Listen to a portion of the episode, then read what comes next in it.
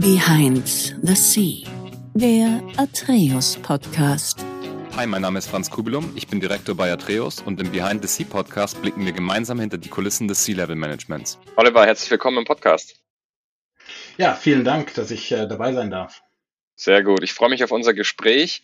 Wir haben jedes Mal in dem Podcast jemanden zu Gast, der im C-Level-Management, also im Top-Level-Management tätig ist. Das heißt, Gesamtverantwortung trägt für entweder eine Einheit, eine Geschäftseinheit oder halt einen Bereich in einem Unternehmen oder sogar ein eigenes Unternehmen führt. Du bist als CEO unterwegs, du bist auch als Advisor unterwegs und auch so als Chief Strategy Officer, hast also einiges an Top-Level-Mandaten und Positionen auch schon inne gehabt, hast aber auch selber schon gegründet. Das ist sehr spannend, ne, diese Kombination, da können wir dann später nochmal drauf eingehen, wie da so die, die Vergleiche sind, äh, wenn man gründet und wenn man vielleicht auch ins Management kommt. Ja, Oliver, wie geht's dir heute? Sehr gut. Ich freue mich, dass ich dabei sein darf und äh, ja, die nächste Stunde sollte eigentlich ganz interessant werden. Und der Austausch äh, zwischen uns, der, der, der freut mich. Also ich, ich bin ja jetzt auch schon ein paar Jahre dabei, mhm. in Deutschland aufgewachsen und wohne jetzt schon seit 15 Jahren in England. Ähm, genau. Ich wollte gerade sagen, ja. Sehr, sehr interessant. Du bist, du bist in England, du, du wohnst in London, oder? Äh, ja, ich sag mal außerhalb von London. Ist eine Viertelstunde vom Flughafen weg, was in der Vergangenheit äh, äh, sehr, sehr äh, passend war, weil man vom, vom, von Heathrow halt auch überall in die Welt hinkommen kann. Sehr, sehr cool. Was machst du denn eigentlich? Also ich habe schon so ein paar Sachen erwähnt, was du in Summe so schon gemacht hast. Äh, was ist denn so aktuell auf deiner Agenda? Ich meine, du hast ja die Xelibri gefoundet, also gegründet. Ist das jetzt das, was du aktuell auf Vollzeit machst oder was ist, was da noch so nebenbei alles auf, auf, der, auf, der, auf dem Tisch, sag ich mal? ja, ja, Celery ist, ist, ist meine Firma, aus der ich am Ende des Tages die Rechnung stelle. Mhm. Äh, ich arbeite an einigen Projekten. Zwei sind sogar in Deutschland oder haben einen gewissen Einfluss äh, in Deutschland. Eins ist zusammen mit einer Firma in München, die heißt äh, Batch One. Wir machen Startup Consulting ähm, das sind, äh, wir sind eine Gruppe, die, die meisten sind Ingenieure und ich mhm. helfe dann im Business-Bereich äh, die, die typischen Probleme, die ein Hardware-Startup hat. Also okay. Das ist ein Thema. Und das andere Thema ist mit dem neuen Network Operator, der in Deutschland startet. Der, der, der heißt ja 450 Connect. Die 450 Connect ist ja ähm, oder die, die Firmeninhaber sind im Prinzip ein Haufen Stadtwerke, E.ON, ENBW und so weiter. Und ich äh, biete da eine Telekommunikationslösung an.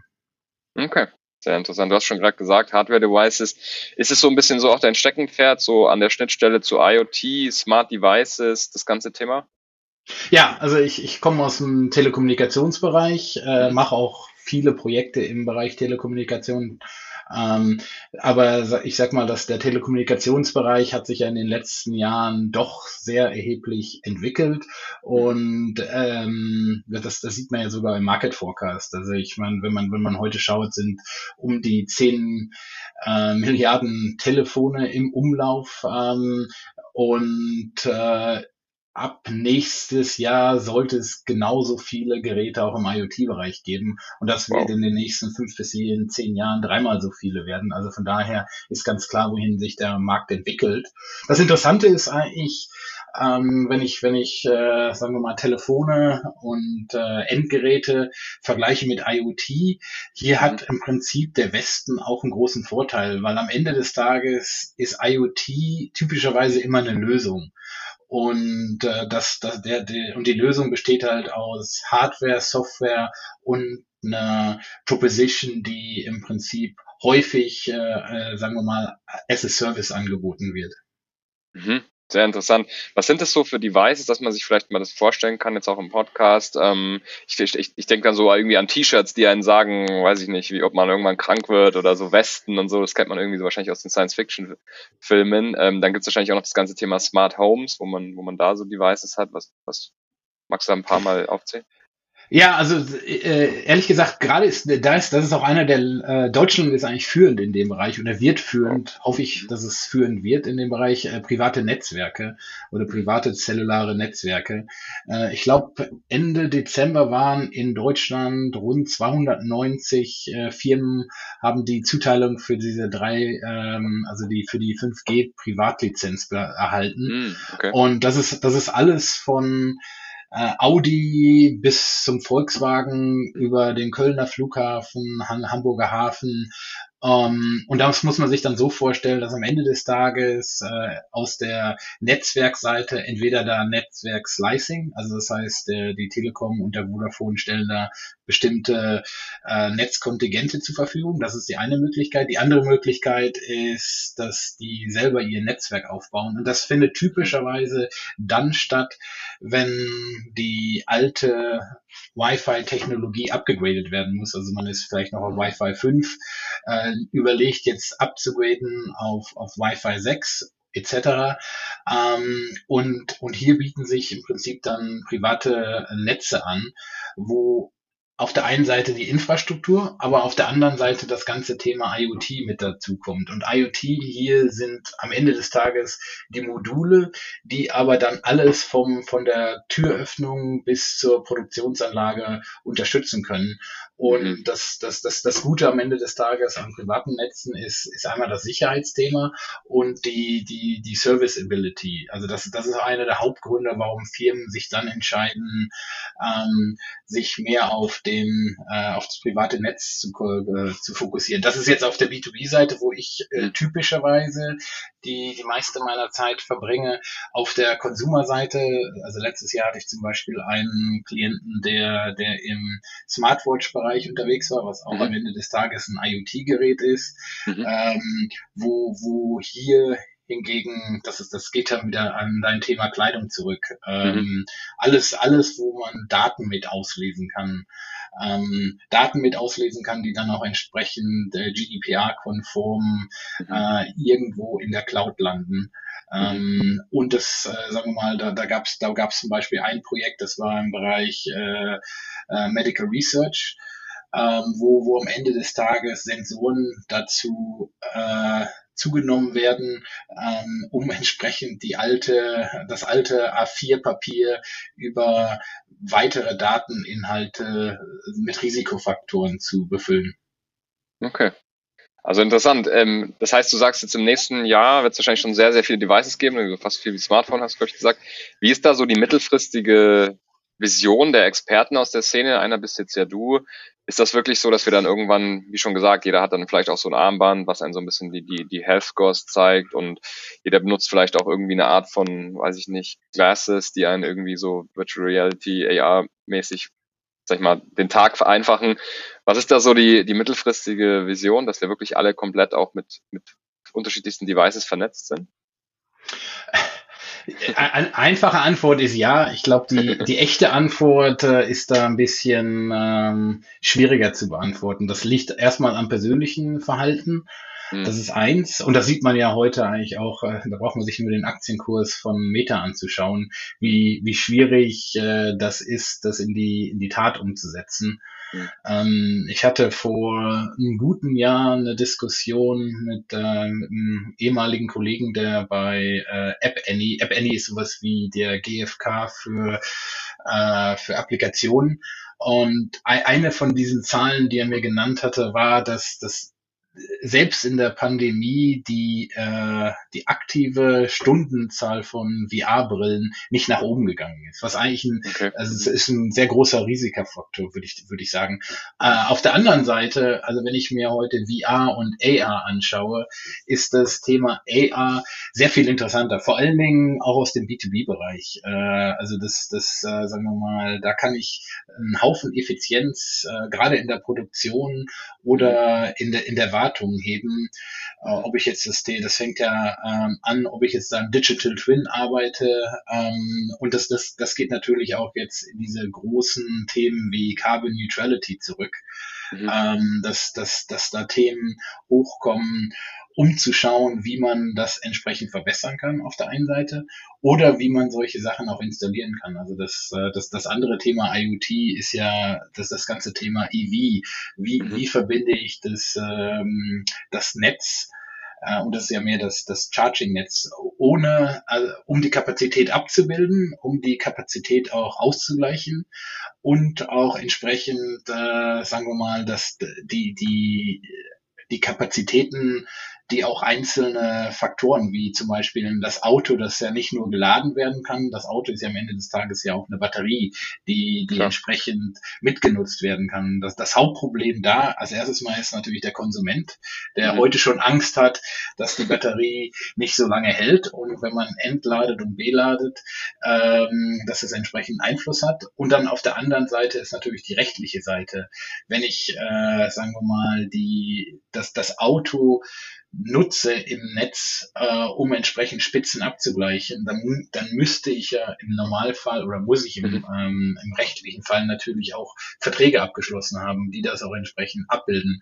Äh, und das ist ein Thema, was sich nicht über Nacht, äh, sagen wir mal, sehr einfach abbilden lässt. Mhm, ja. ja, ich finde es gut, dass du, dass du die Sachen auch so ein bisschen hervorhebst, auch so dieses Produktionsthema. Ich meine, da gibt's ja auch für, für AR und für VR auch gute Anwendungsfälle im Medizinbereich, weil die meisten Leute haben, glaube ich, wenn sie das damit verbinden, halt eher so diese kommerziellen Themen so ein bisschen im Blick. Ne? Das ist auch was, was Meta halt so macht, so ein bisschen mit den, den Glasses und dass man dann irgendwie Angst haben muss, man sitzt in der U-Bahn, jemand hat eine Brille an und kann irgendwie so parallel sein Facebook-Profil und alles, was im Internet steht, so zu einem lesen, obwohl man sich nicht kennt. Aber im Endeffekt sind die, die, die, die schönen Use Cases wahrscheinlich auch die, die in der Industrie und die Produktion, wie du gesagt hast, Medizin und so, äh, ja, Anwendung finden.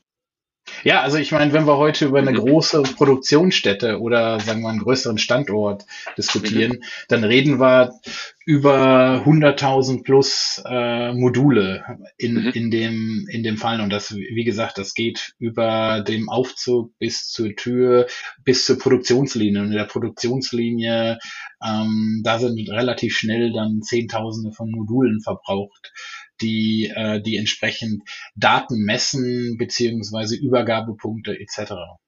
Mhm. Sehr cool.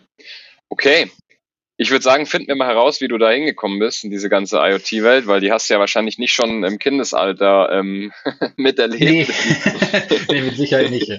Gibt's ja noch nicht. Du, du warst ja auch mal bei der Siemens, äh, HTC, hast da eine, eine gute Karriere sozusagen intern auch hingelegt und bist dann äh, ja erstmal so die ersten C-Level, sag ich mal, Erfahrungen gesammelt und die erste Gesamtverantwortungserfahrung gesammelt.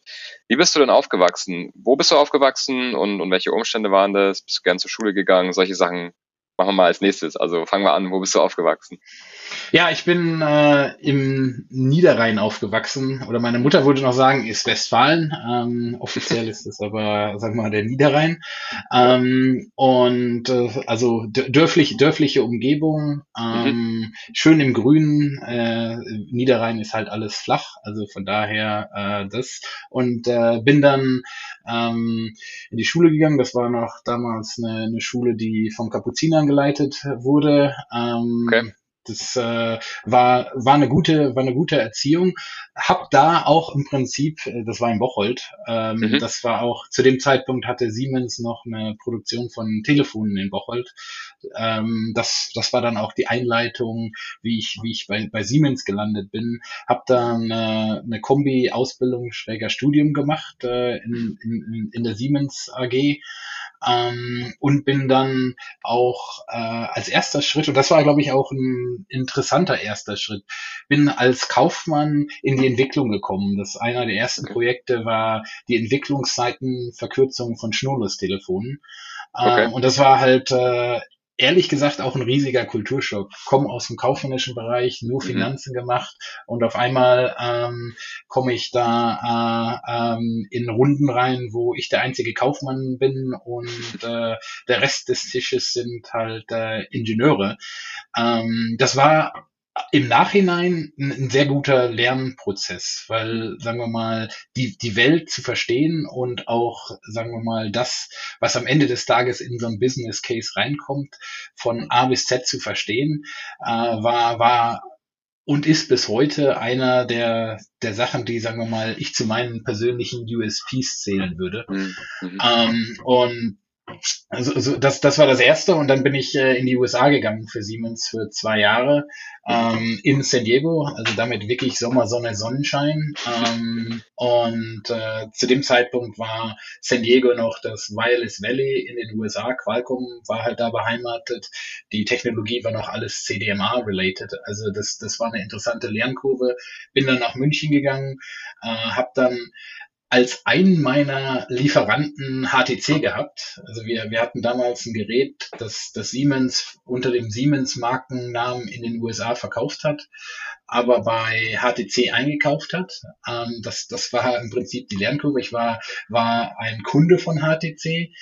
Ähm, und ähm, eine gewisse Zeit später hatte HTC dann die äh, Erwartungshaltung oder wollte dann seinen eigenen ähm, Vertrieb aufbauen. Ähm, das war zu dem Zeitpunkt noch alles MDA, XDAs, VPAs, also im Prinzip ähm, Auftragsfertigung oder ODM. Ähm, bin da angefangen. Wir waren, wir waren wirklich, wir waren vier Leute, saßen da im äh, Reaches Office äh, unser, okay. als ich, als ich äh, HTC verlassen habe, bin ich durch die Unterlagen durchgegangen. Das, das erste Marketingbudget, was wir hatten, waren 5000 Pfund im ersten Quartal.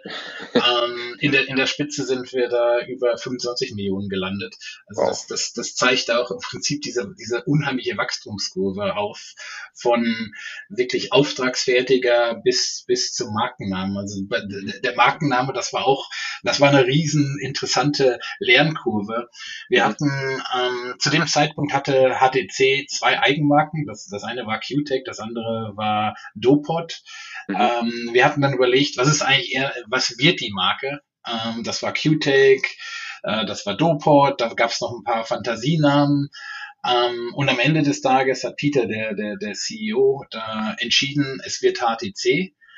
Ähm, und äh, dann hatte äh, der M MD und ich, wir waren dann äh, unterwegs, haben es dann noch bis Italien geschafft, haben dann eine Marketingagentur gefunden, die uns das äh, erste Logo zusammengesetzt hatten.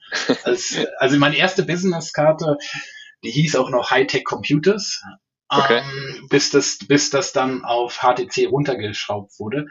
Ähm, mhm. das, äh, also das war eine riesen äh, Lernkurve, wie man dann, wir, wir mussten dann Customer Service aufsetzen, weil wir mhm. hatten am Ende des Tages alle Kunden noch mit einer Überbelieferung abgedeckt. Ähm, also auch, auch im, im Hindsight eine, eine riesen Lernkurve zum Thema USB und äh, sagen wir mal, mein Team ist im Prinzip von, ich war eine Ein-Mann-Show, als ich da angefangen habe Mhm. Äh, und äh, bis, bis zum Ende hatte ich dann nachher ein Team von ein paar hundert Leuten.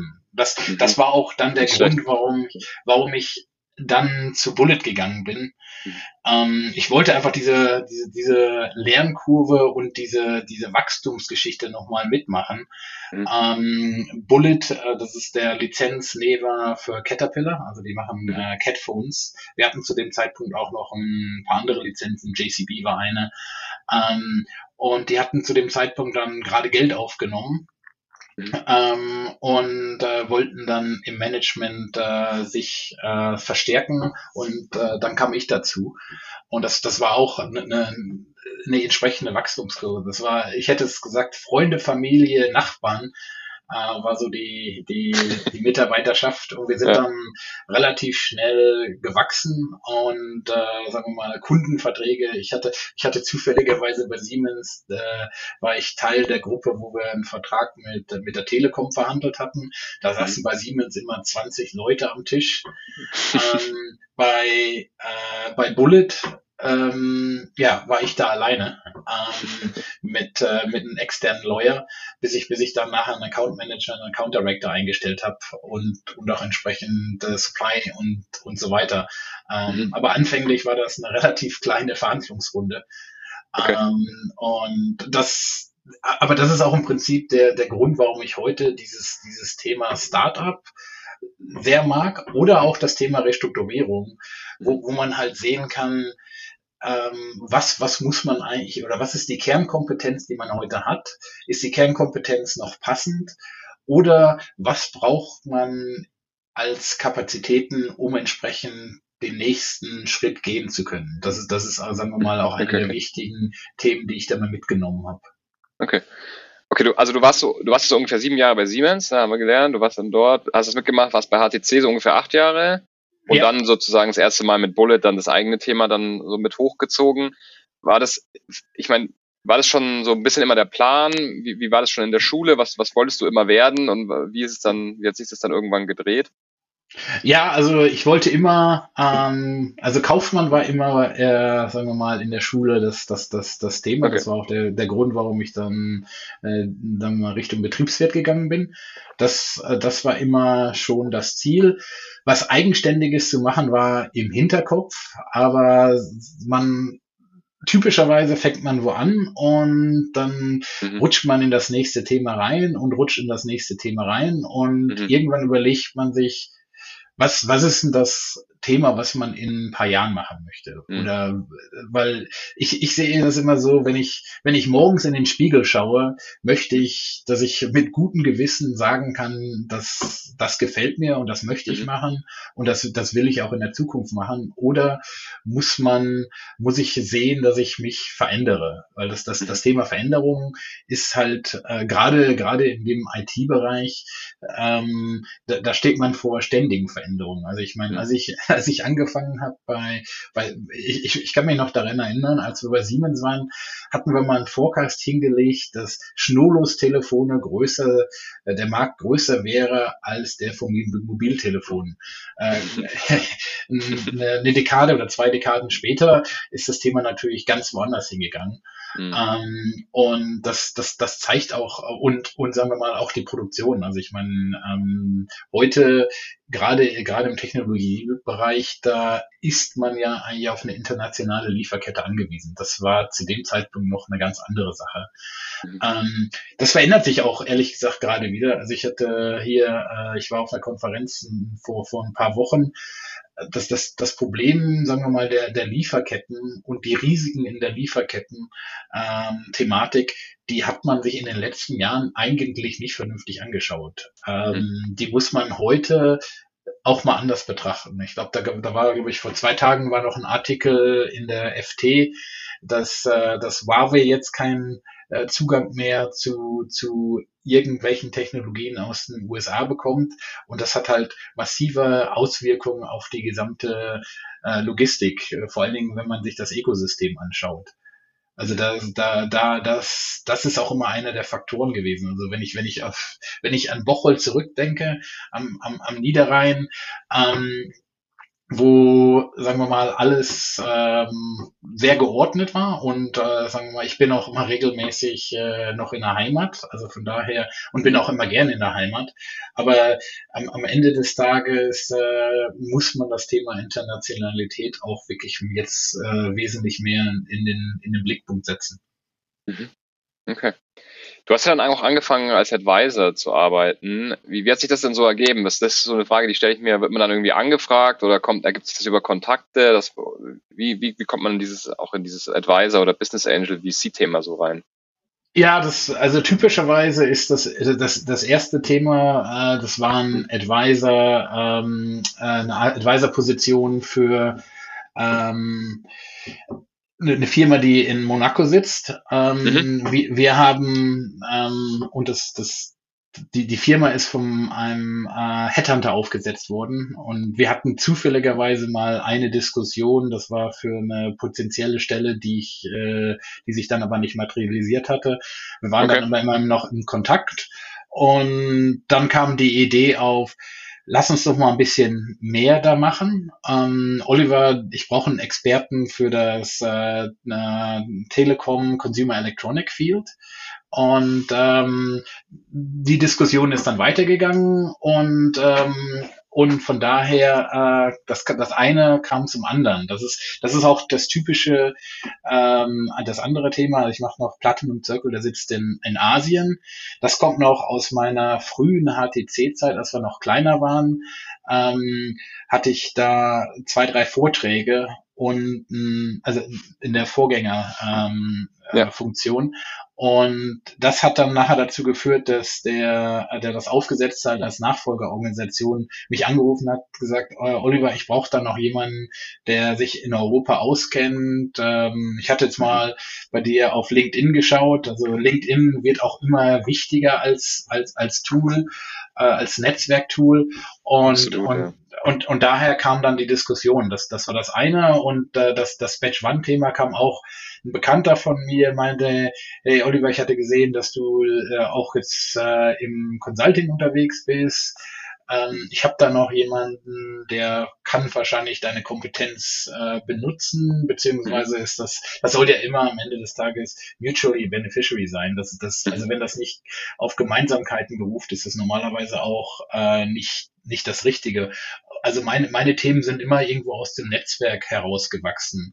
Mhm. Und äh, am, am Ende des Tages, das ist halt für mich auch immer sehr wichtig, dass man sieht, äh, man macht man, man sagt und man tut. Das, das muss halt Hand in Hand gehen. Und das am Ende des Tages bildet das halt auch die Reputation. Und die Reputation ist dann am Ende des Tages deine persönliche Business Card, die, die dann auch entsprechend nutzbar ist. Also ich, ich, ich falle auch häufig auf mein Netzwerk zurück, wo ich halt in der Vergangenheit mit Leuten gearbeitet habe, äh, wo, wo ich weiß, dass die am Ende des Tages auch liefern.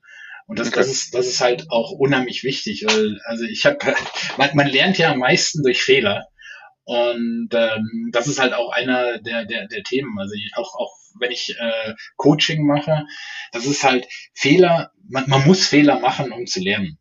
Mhm. Man, man sollte halt nicht den, denselben Fehler mehr als einmal machen. Das, das ist Klar. halt auch Teil, Teil, Teil der, der, der Thematik. Aber dieses Coaching und Mentoring, ist für mich auch ein wichtiges Thema. Also ich, ich, ich helfe da einigen Leuten. Ich habe mhm. aber selber auch äh, ein ähm, paar Mentoren, mit denen mhm. ich mich regelmäßig austausche und auch entsprechend schaue ähm, und auch Probleme diskutiere. Mhm. Ähm, das, das, ist, das ist halt unheimlich wichtig. Also das, das, das Problem und das wie kommt man solche, Wie kommt man solche Leute ran? Also wie bist du da, bist du auf die zugegangen oder sind die auf dich zugegangen? Jetzt mal die Leute, die, wo du noch als Mentor ja. hast. Ja. Also Mentor, äh, ohne, ohne dass man anklingelt, äh, bieten die sich typischerweise nicht an. Also mein, ja. meine Mentoren kommen, äh, also weil ich sie gefragt habe, ob, ob, ich die, okay. ob wir regelmäßig uns austauschen können. Das, das ist auch meine Erfahrung. Am Ende des Tages, wenn man nicht fragt, dann bekommt man das auch nicht.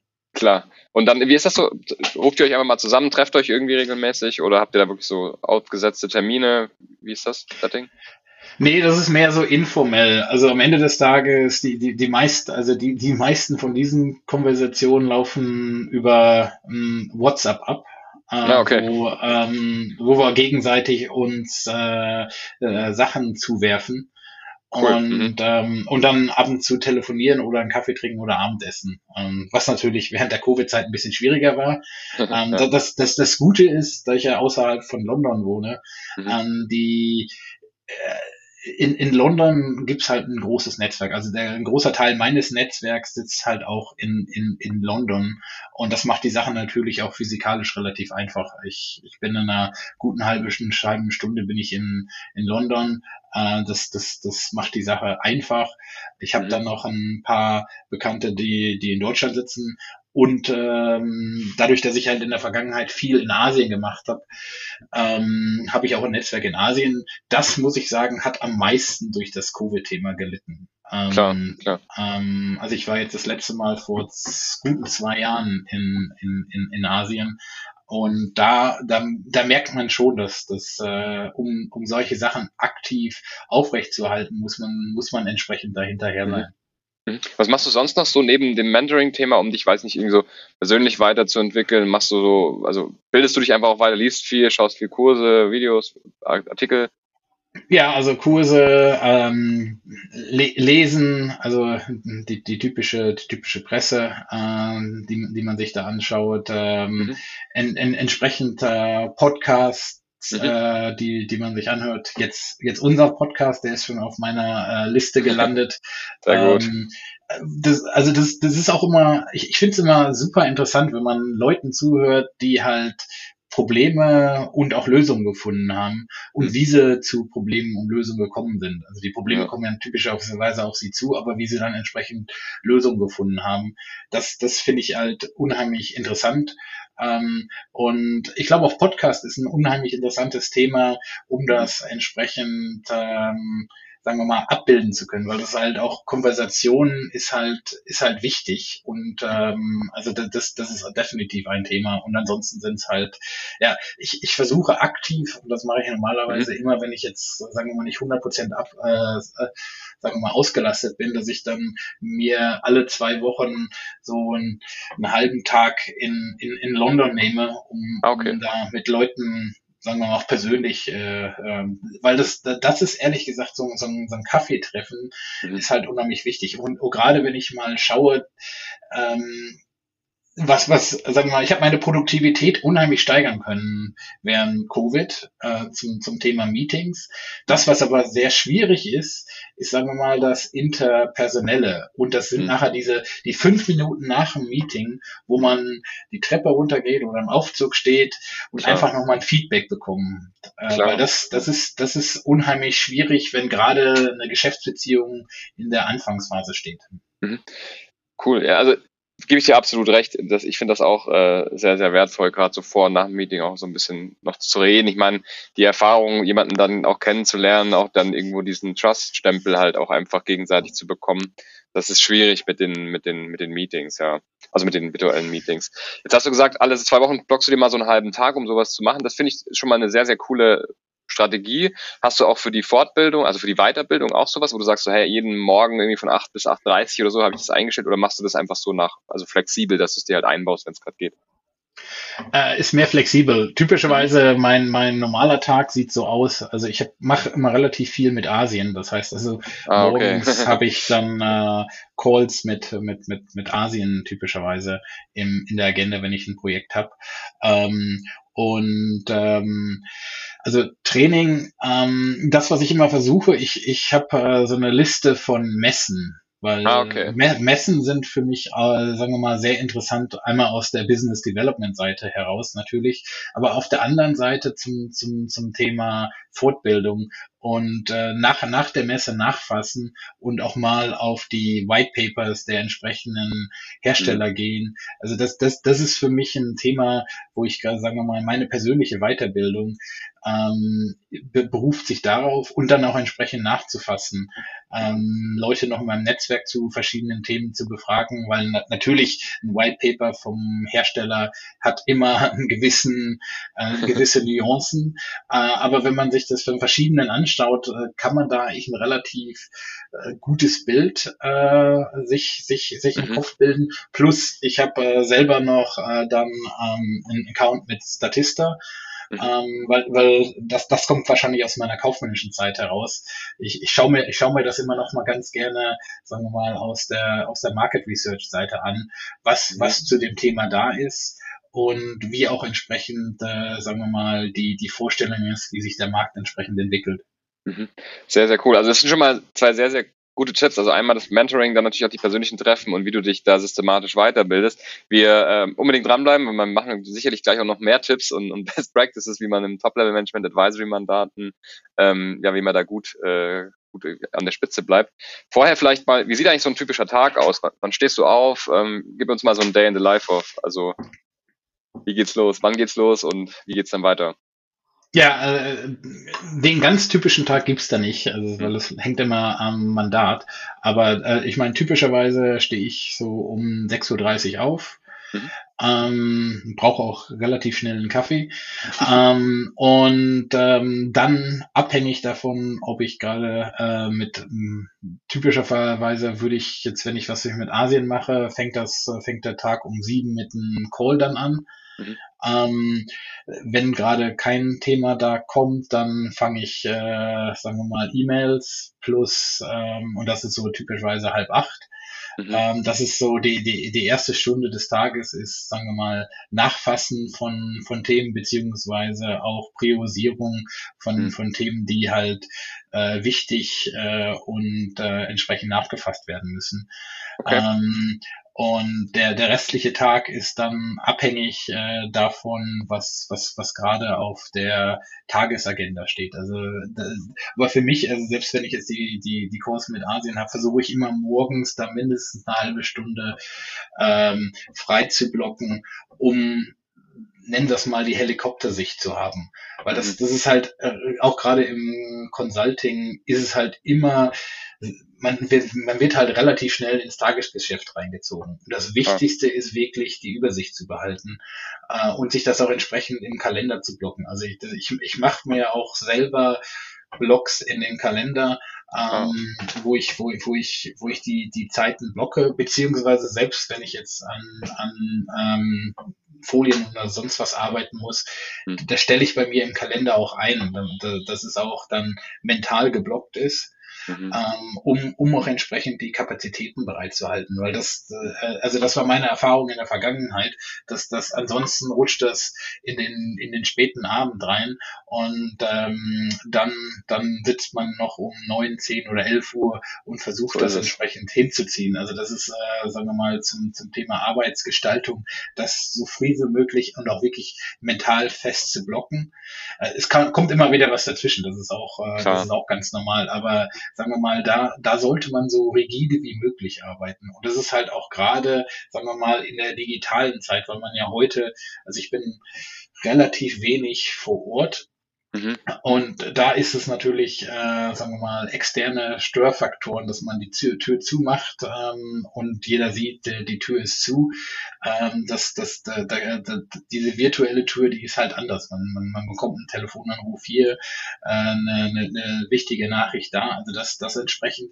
Und dann abends versuche ich immer eine, eine feste Zeit, also so, so sieben, halb acht, gibt's äh, so Abendessen auch dann mit der Familie. Ähm, äh, ich versuche dann auch immer noch äh, eine gewisse Zeit äh, zu blocken. Und wenn dann noch wirklich ein wichtiges Thema kommt, dann mache ich das dann nochmal mhm. später, wenn wenn wenn es dann äh, so neun, halb zehn. Das mhm. ist, äh, sagen wir mal, aber das versuche ich äh, wirklich auf die die wichtigsten Themen zu äh, zu reduzieren.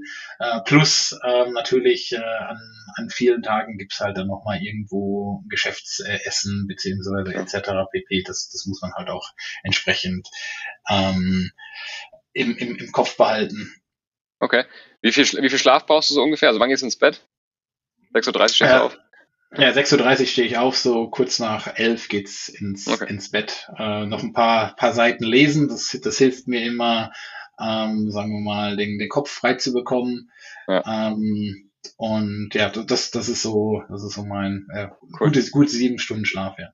Sehr gut, ja. Also ich finde es interessant, dass du auch die, den Kalender so pflegst. Ich, ich sehe das genauso, ich mache das auch und es ist halt so, man macht halt irgendwann seine Planung, man muss seine To-Dos ja und seine Meetings und so ja irgendwie planen und ich finde das auch praktisch, das gleich im Kalender zu machen, weil man dann gleich dedizierte Zeit dafür hat und nicht nochmal in die Planung gehen muss, nachdem man es runtergeschrieben hat, was man macht, dass man es dann auch nochmal guckt, wann man es macht. Also das ist sehr interessant, dass du das auch so machst. Also.